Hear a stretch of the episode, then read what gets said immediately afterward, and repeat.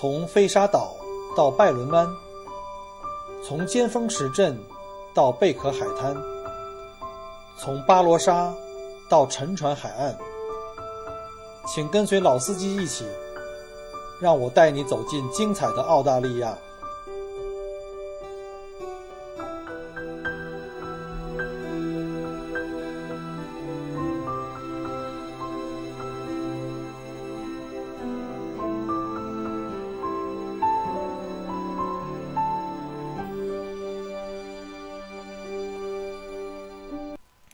各位亲爱的听友，大家好，欢迎再次关注麦克国聊澳洲。呃，我们在上一期啊介绍了西澳著名的粉湖跟卡尔巴里国家公园，呃，还有自然之窗等绝美景点啊。今天呢，我们呃继续沿着这个西澳的珊瑚海岸自驾，从卡尔巴里一直向北，到达下一个精彩目的地，那就是作为世界遗产地的鲨鱼湾。从卡尔巴里呢到鲨鱼湾的这个我们住宿那个城市呢，一个小镇了。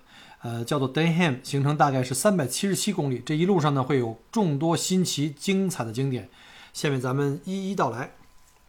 在介绍景景点之前啊，我们先简单的介绍一下鲨鱼湾。鲨鱼湾是澳洲大陆的最西端，呃，最东端我们知道哈是拜伦湾，就是以前我们在节目里讲过的。那最南边呢，还有就是威尔逊岬，这个三个点我们都去过了。现在对我来说呢，就差最北边的约克角。希望可以在二零一九年把这个小目标达成哈。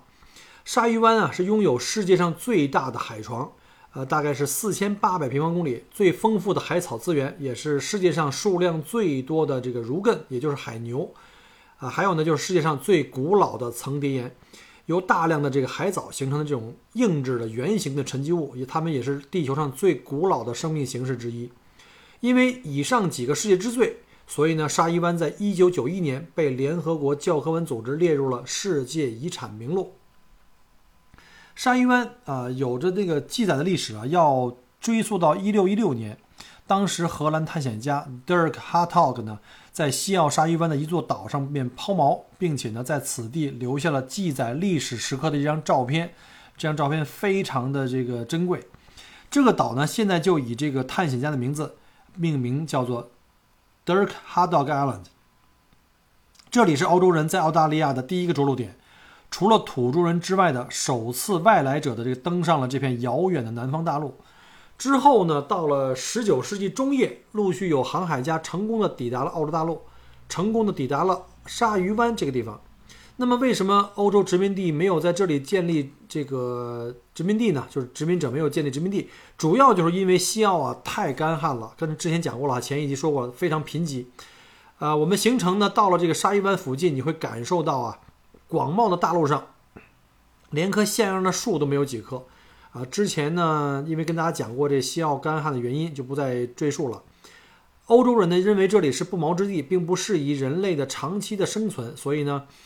呃，就没有再开始在这个西澳这个地方呢，就进行殖民，而开启了欧洲殖民者进军澳洲的是著名的英国的航海家，叫库克船长。啊，一七七零年，库克船长登陆了澳洲东海岸的植物学湾，就是现在的悉尼机场往南一点。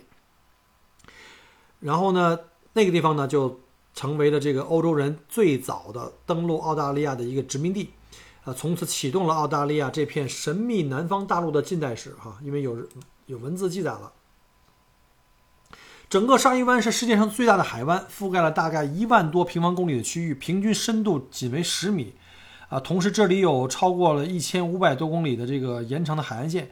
鲨鱼湾的大陆啊，形成两个狭长的半岛，伸向了印度洋，将这片海域呢分割成两个海湾。所以呢，鲨鱼湾的土著名字呢，也称作叫做双湾的意思啊，有两个海湾的意思。这里最早的居住者呢是三个土著的这个民族，名字因为太拗口啊，就不一一介绍了。我估计我得折腾半小时，舌头都捋不直了。我们的行程景点呢，主要集中在这个靠北侧的这个叫 Peron Peninsula，就是这个 Peron 半岛。鲨鱼湾区域呢，设施最好的小镇呢，就是在 Denham，这里是我们此行的一个重要的一个落脚点。靠南面的半岛和岛屿属于四驱车才可以驶入的范围，全部都是要去越野的，更加的原生态和艰苦。所以呢，考虑我们的状态就不去了，因为我们开的是这个全是四驱，不是那种四乘四。那最早呢，一六一六年的这个荷兰探险家登陆点呢，这个 Dirk Hartog Island 呢就在那那边。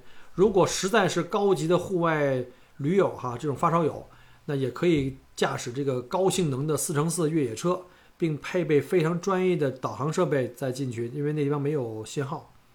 啊，下面呢就我们就把我们去过的景点哈，一一给大家做一个介绍。进入鲨鱼湾区域，首先到达的景点呢，就就是著名的汉美林池。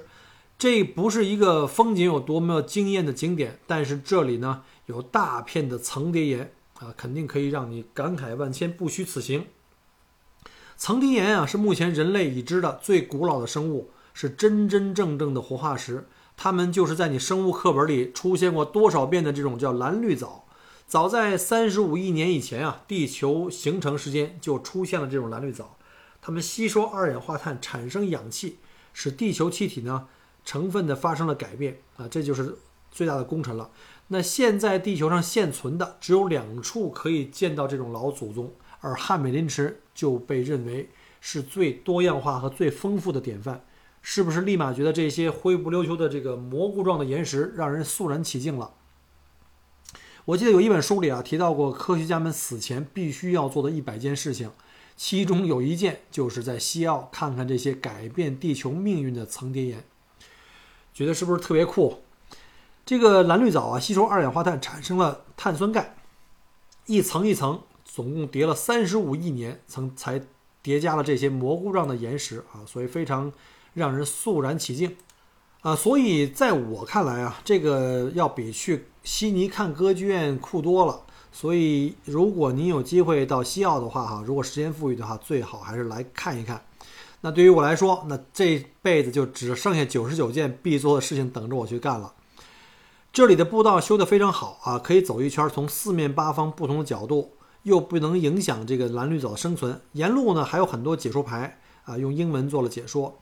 啊，其中呢一个呢说，你可以仔细看的话呢，甚至可以看到那些石头们在吐着泡泡，是他们在呼吸的过程中。继续向小镇的 Denham 前行呢。就会达到洁白而神奇的这个叫贝壳海滩。各位听到我的那个节目的，呃，片头音乐就提到了这个贝呃贝壳海滩，这也是一个可以出漂亮大片的地方。从停车场往海滩走不远哈，从远望去啊，看着也像好像一个普通的白色海滩。当你走到近处一看，地上满满的都是特别小的洁白的贝壳。这个海滩非常了不起的是呢，它长达六公里长。但是呢，这个贝壳的深度可以达七到十米，它堆积的全部都是贝壳，没有沙子。关于这些贝壳海滩的起源，至今呢还是个谜。海滩不远处啊，有一个海滩上的挖掘矿场。以前啊，当地人把这个贝壳挖起来啊，铸成一块一块的这个贝壳砖，然后送到小镇里面去盖房子。现在你在丹夏姆小镇里的街头啊，如果去漫步，还可以看到用这个贝壳砖盖成的小餐厅。现在贝壳矿还在少量开采。但是呢，已经基本不用来盖房子了，而是送给附近的养鸡场的母鸡们补充钙质，让我们吃上更健康的鸡蛋。在贝壳海滩拍照的一个小提示哈，这手机可以尽量贴近地面，这样呢就可以拍出来近景呢有好多密密麻麻的这个贝壳的细节的美照，非常的漂亮。呃，一会儿呢我也会在节目后面发一张这个 Michael 自己的一个自拍照给各家给大家去欣赏一下。从贝壳海滩出来呢，可以继续前往叫 Eagle Bluff 的一个海牙观景步道，去看一看这片世界上最大的海床。由于海床的整体的呃位置呢比较浅，平均只有十米左右，所以呢你可以非常清楚的看见手水中悠游的各种的海洋生物，比如说各种大小的鲨鱼啊，还有魔鬼鱼，我们叫 Stingray 或者叫 Manta Ray。由于栖息在鲨鱼湾海域的这个岛屿的动物可以远离人类的困扰。所以呢，这里被视为动物的天堂。开篇说过，这里拥有全世界最多的海牛，还记得吗？据统计，哈，这里有大概有超过一万四千多只，呃，是世界上最大的如艮的生存跟繁衍之地。由于这里还是世界上海草资源最丰富的地方，所以才可以养活这么多的海牛。因为一只海牛啊，一天要吃掉大概五十公斤左右的海草。最容易看到海牛的季节呢，是八月到四月。而我们这次是十月底，所以呢就没有这么幸运看见野生的海牛。从贝壳海滩出来呢，我们就一直沿着公路啊前行，到了这个 Denham 小镇。小镇的设施比较齐全，可以在超市购买食材。我们自己埋锅造饭哈，在酒店的门口的花园，还有车道，还有步道，都是用白色的小贝壳铺垫的。我用瓶子呢装了一点这个小贝壳，回家作为纪念。酒店房间呢是自带厨房的，可以自己煎个牛排啊，什么弄个海鲜啊，犒劳一下自己。饭后呢，可以在小镇的主街上逛一逛。主街呢是沿海而建，在这个位置正好可以欣赏到非常绚丽的这个印度洋日落啊。因为我们知道我们在东海岸的时候，那只能看日出，那日落呢就基本上在内陆就看不见了，也不好看了。而日日出的话呢，需要我们起得很早，非常辛苦。所以我们在一路沿着这个印度洋公路在狂奔的时候，每一天都能看到特别壮观的这个印度洋日落。那种印象，我现在都印象深刻哈。我们在登汉住了两晚，第二天一早呢，就可以赶去著名的 Monkey Mia，中文也叫猴子米亚海滩，去看这个野生海豚。因为喂食野生海豚呢，每天只有早晨有。当然，你也可以选择住在那个 Monkey Mia，呃，但是呢，那儿的度假村比较原始啊，而且也比较小，没有现在这个 Denham 小镇这么方便，也没有超市，呃，物价也相对贵一点啊，所以呢，我们就。住在了 Denham，而且呢，从 Denham 到 Monkey Mia 并不远啊，也就是半小时路程，所以呢，我们就住在这个 Denham 小镇比较方便一点。下面呢，就给大家介绍一下这个 Monkey Mia，就猴子米亚海滩。鲨鱼湾的名字会让人联想起这个凶猛的鲨鱼，但当地呢最著名的明星动物啊，其实属于这个温顺可爱的海豚。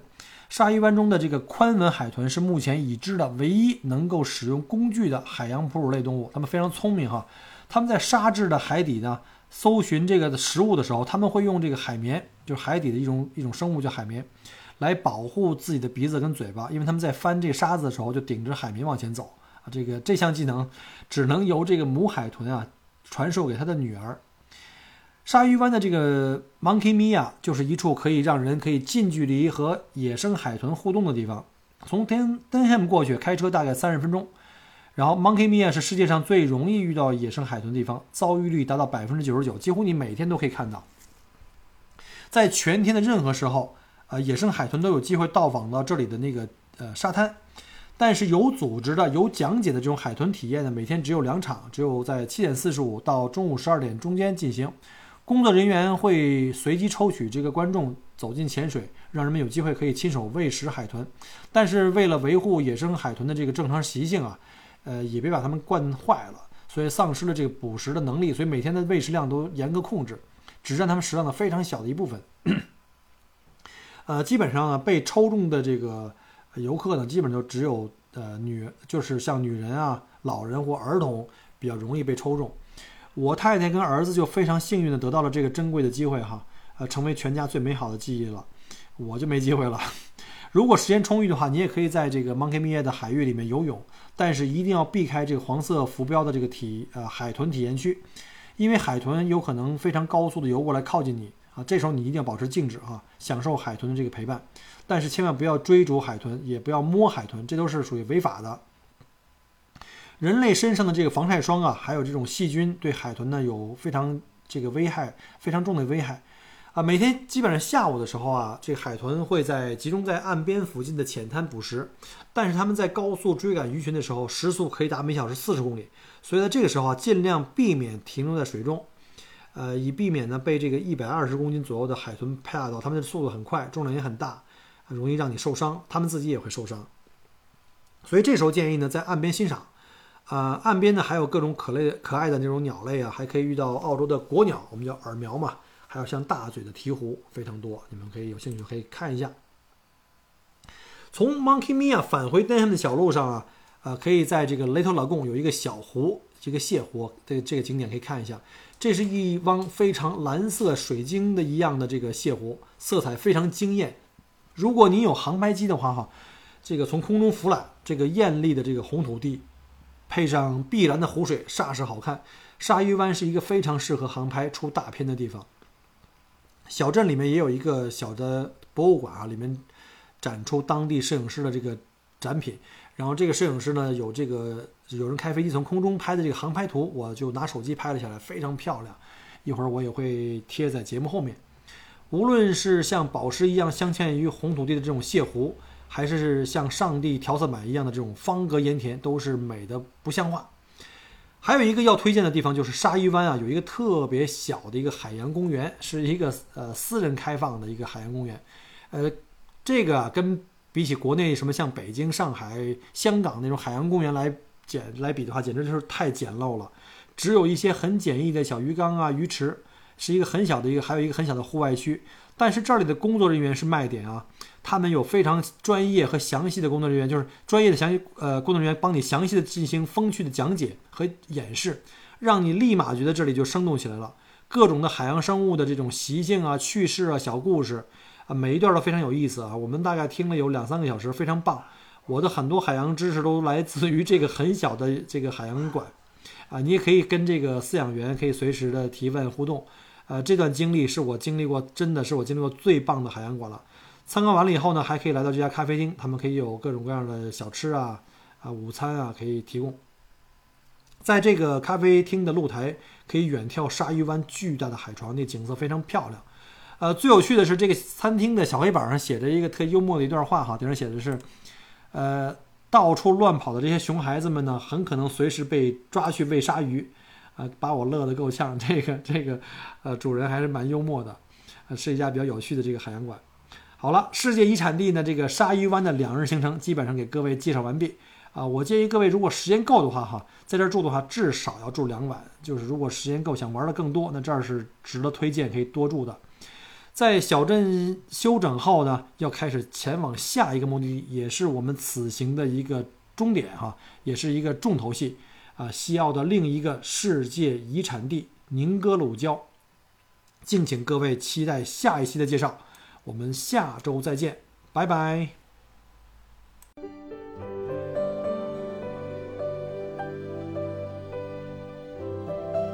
很荣幸您的收听和关注。如果您喜欢我的节目，请您把它转发分享给您的朋友们，同时也欢迎您线下跟我留言互动。除了喜马拉雅，也欢迎您加我的个人微信，并关注我的旅行服务公众号“墨尔本精品旅行”。我给大家准备了很多关于澳洲旅行的资讯和攻略，请您跟随我一道走入精彩的澳大利亚。